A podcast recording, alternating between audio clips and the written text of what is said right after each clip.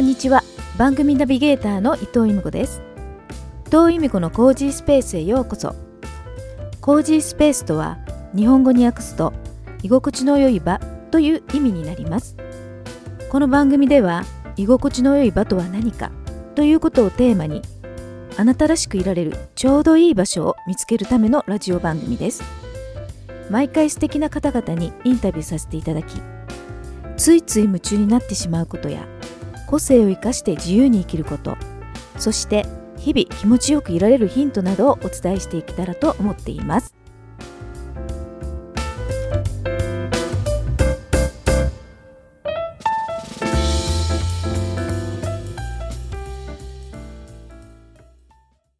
皆さん明けましておめでとうございます。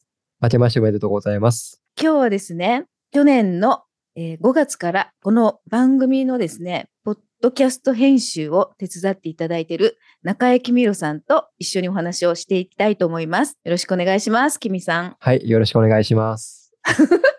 新年になりましたよ、きみさん。そうですね、2023年、早いですね。早いですね。うんもうだから私、この番組の編集もはい。半年以上は手伝っていただいているってことになりますね。そうですね、僕が、えっと、2022年の去年の5月から編はい。集担当させてもらっているので、かれこれはい半年ちょっとお付き合おいしております。お世話になっております。その間にね、私があのはい。8月から愛知北へ産むっていうところで、うん。あの、同じ番組名で、あの、ラジオ生放送を始めてしまったので、しまったのでっておかしいですけど、そこにもね、キミさん、あの、ゲストでね、わざわざ横浜からな、あの、愛知県まで、はいゲスト。としてね、出演していただくために来ていただいたっていう、はい。ありましたね。夜行バスに乗って、長谷さんじで夜。行バスに乗ってね。はい、ありがとうございます。えありがとうございます。はい。まあ、ちょっと、今回は、はいあの、まあ、新年ということで、はい。ちょっと、まあ、由美子さんも激動の2022年だったと思うんですけど、激動ね。は、はいい。僕が聞き手になって、ちょっと、まずは去年についていろいろ、あの、うんお伺いしてみたいなって思うんですけど、はい。由美子さん2022年、このポッドキャストとかもいろいろ活動されてきてはいると思うんですけど、はい。改めて振り返って2022年ってどんな1年でしたか？どんな一年なんだろうもうね、仕事はね、ずーっと忙しいのね、私建築の仕事は。そうですね、忙しそうですね。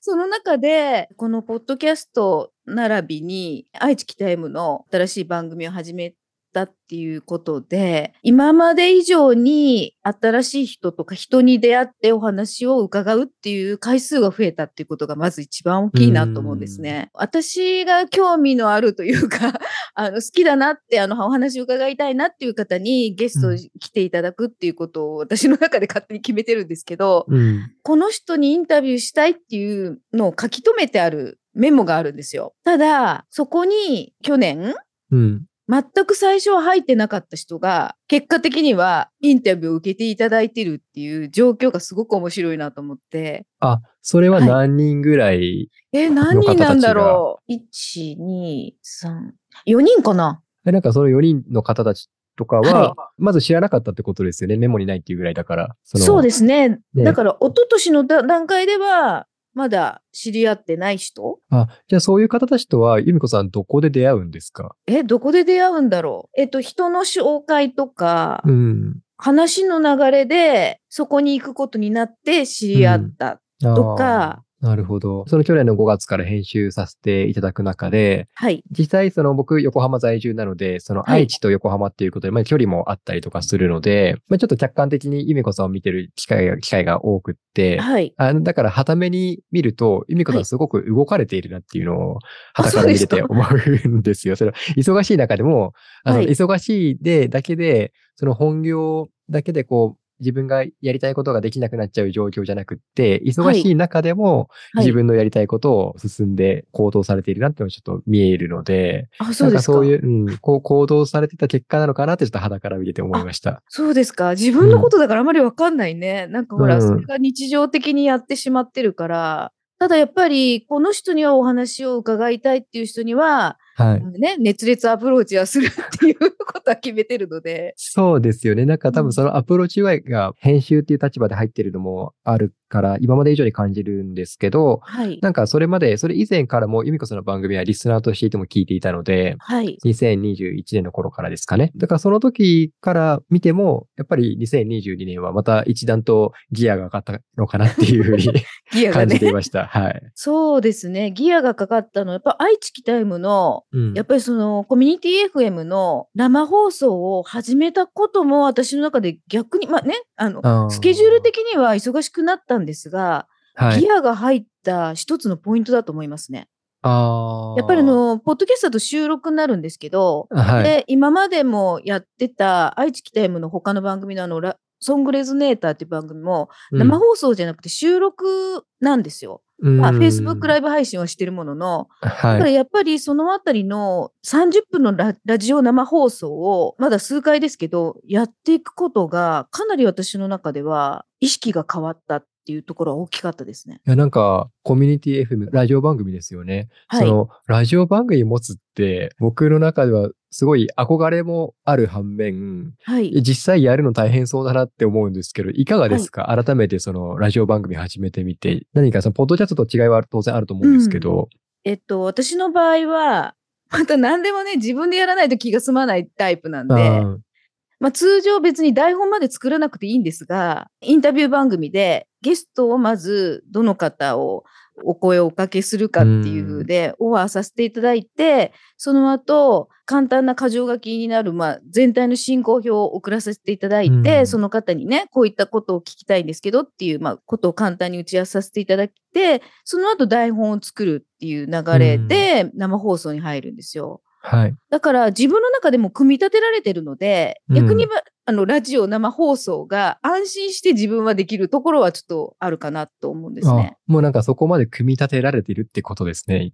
そうですね。あのただ、うん。あの、その時のインタビューなので、私はこういうの聞きますよっていうのは箇条書きであったとしても、うん。向こうがどういう答え方をするかまでは打ち合わせてないので、そうするとその時のライブ感で私が感じたことをこう返答して、向こうも返答してっていう、んことが、まあ、生放送の良さかなと思うので、そこまでは決めてないんですけど、ただ全体の組み立てが自分でできてるので、そこはやっぱ安心しての生放送を迎えられるっていうことはありますね。なんか今ちょっと話聞いてて思ったのが、その、はい安心してっていう言葉を使われていたりとか、はい。あとその、僕自身も、ね、さっき由美子さんにも言っていただきましたけど、はい。あの、去年の、えっと、9月かな、はい。ラジオに実際出演させていただいて、はい。で、初めてのそのラジオブースの中に入ってはいしかも生放送っていうのを体験させていただいたんですけど、はい。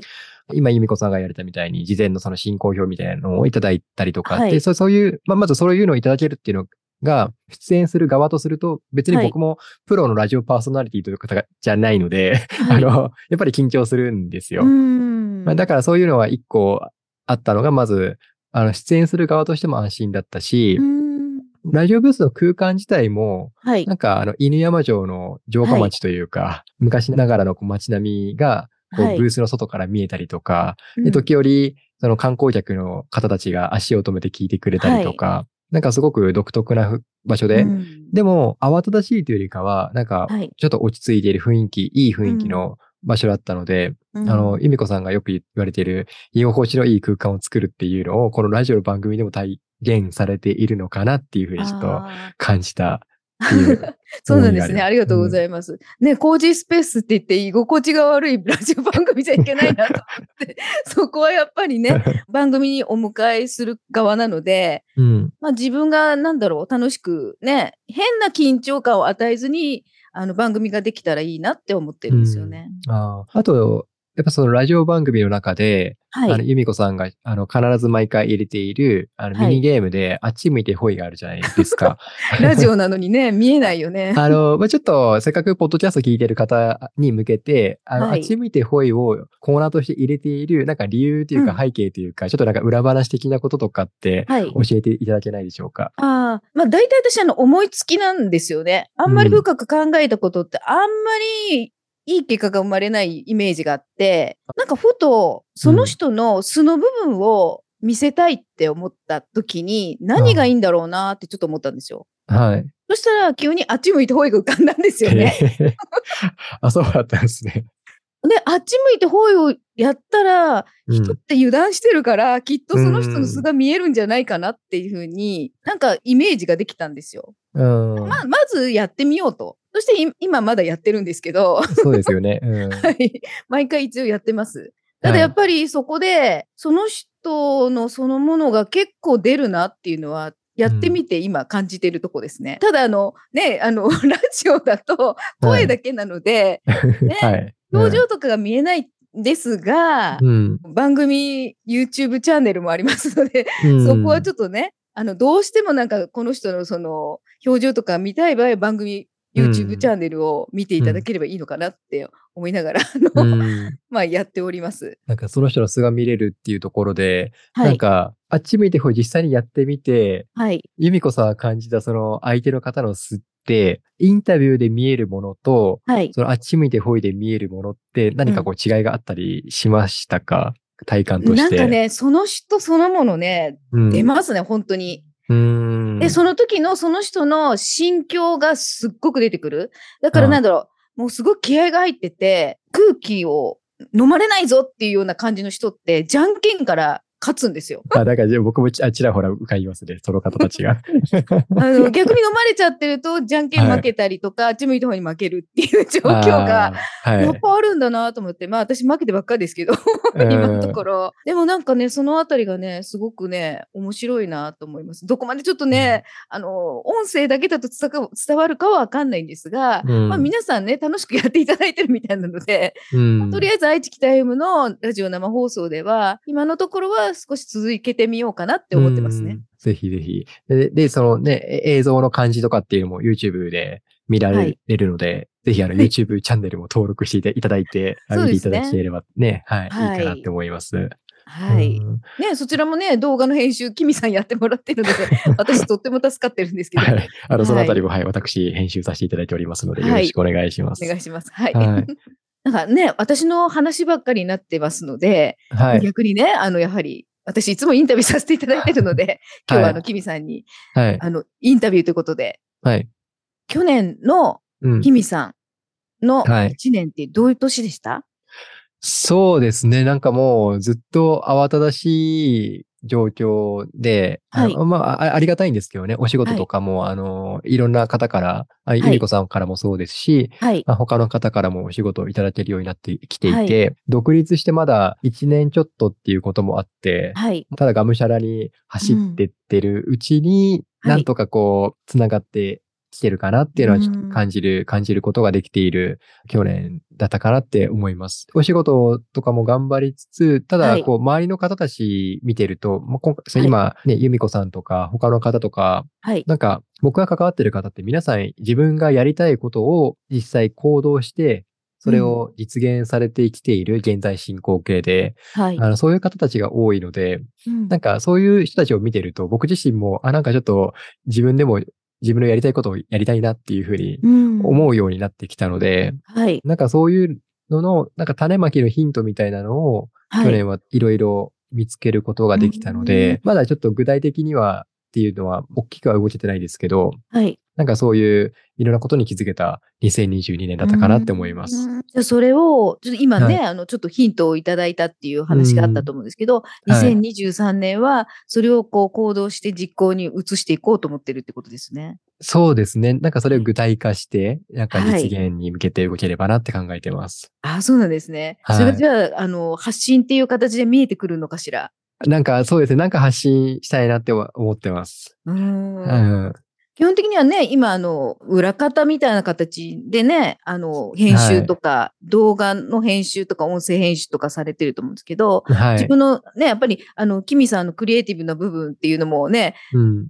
出していかれるのかなって思ったので、そうですね。なんか、あの、頼っていただいて、へ自分でその編集作業という裏方的なポジションではい。関わっていくのも、それはそれで楽しいんですよ。うんうん、やっぱり自分一人だけだとできないことも一緒にやることでできるのがあるので、はい。それはそれで大事にしつつ、でも一方で自分が話を聞いてみたい方に僕も、うんあのインタビュー番組持ってたりするので、そうですよね。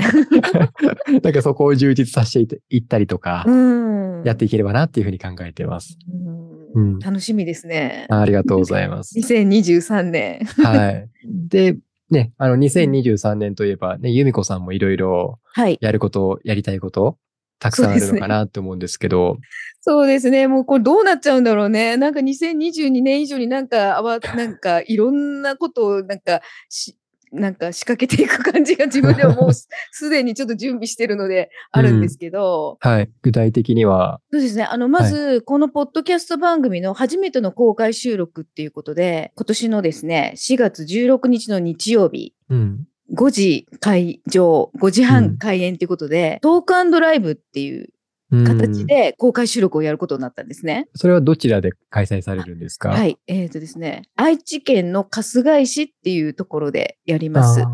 え、キミさんね、ちょっと横浜なのでね、距離がありますけど、はい。はい。うん。まあ、日本の真ん中あたりと思っていただければいいと思います。そうですね。私が、まあ、かなり前に、うんあの、よく曲を聴いてた方で、うん。デビューして今年でデビュー40周年になる小山拓司さんっていうね、シンガーソングライターの方がいらっしゃって、あ、うんポッドキャスト番組でも108回目のところで、うん。小山さんに愛知キタイムでゲストに来ていただいた時の模様を、あの、ポッドキャストでも流させていただいてるんですけど、その小山さんにインタビューを公開でさせていただいて、その後に小山さんにたっぷりとライブをやっていただくっていう 企画をもう、あの、実現させようと思ってやっております。えー、な、なんかそれって、はい。旗から聞いてるとすごいことですよね。そうですか。ね。うん、すごいと思います。わかんない。その小山さんと知り合ったのは、うん去年、あ、なんかそそれ以前からも聞かれていたとは思うんですけど、その音楽自体は。どんな感じなんですかね、その小山さんとの出会いだったりとか、そのファンの始めた感じとか。えっ、と、勝手に私が出会ったのは、もう本当にね、37、8年前なので、うんね、勝手に大山さんを知ったのはその時だったんですけどそ、の一ファンとしてってことですよね。そうですね。うんまあ曲を聴いて、ライブをたまに行ってて、うん。で、まあ、そこから、まあね、いろんな自分の生活環境から、うんちょこっとまあ、ちょこっとじゃないですよ。20年ぐらい聞かなかったんですけど、はい。ふとね、なんか思い出したんですよ、大山さんのことを。あの方、まだ歌ってらっしゃるかなって思って、インターネットとか検索したらもう出てくる出てくる情報が。歌ってるじゃんっていうとこからライブに去年の3月に見に行ったのがきっかけ？それで実際お話もされたってことなんですか？その時に35年ぶりに私来ました、ライブにとは言いましたよ。ねえ。すっごいなんかびっくりしてくれたっていうか、あーえーとかって言って、なんか喜んでいただいたみたいなんですけどね。その後にあの4月ですよ。はい。キミさん誘って東京のライブに。あそうですね。あの、実は僕も、はい、い 行っております。そう、あそこがもうなんかよくわかんないスタートです。あの時にポッドキャストをやってるので、ゲストで出演していただきたいんですけどって言って、いうことで、お話しさせていただいたじゃないですか。キミさんもいらっしゃいましたけど。僕も隣で聞いておりました。あの時に、うんあの、大山さんがすごくなんか、いい加減な感じじゃなくて、きちっとこっちの話を聞いていただいたっていうのが、私の中ですごくなんか、感動したんですよね。あで、あの時に、あ、いいですよって言っていただいたじゃないですか。あ。うん。そこから、まあね、愛知キタイムの私の違う番組の公開収録のライブやっていただいたりとか、うん。ということで、まあ少しずつ、まああの、はい。今回ね、トークライブということでお願いしたら、快く聞き受けていただいたっていううん流れがございます。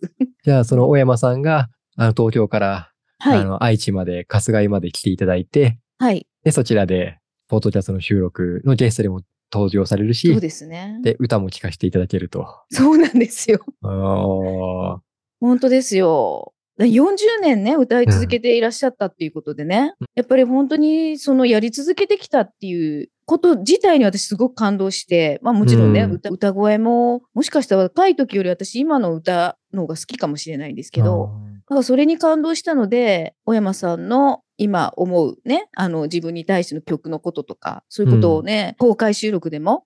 お伺いできたらいいかなって思ってますね。まあ、まあ本当に40年走り続けるってどんな感じなんだろうって、もう全然想像できないですね。ねしかも音楽って数年ブレイクしてとかっていう方とかは全然め、まあなんかね、いっぱいいらっしゃるとは思うんですけど、40年走り続けるって、しかも一つの分野で。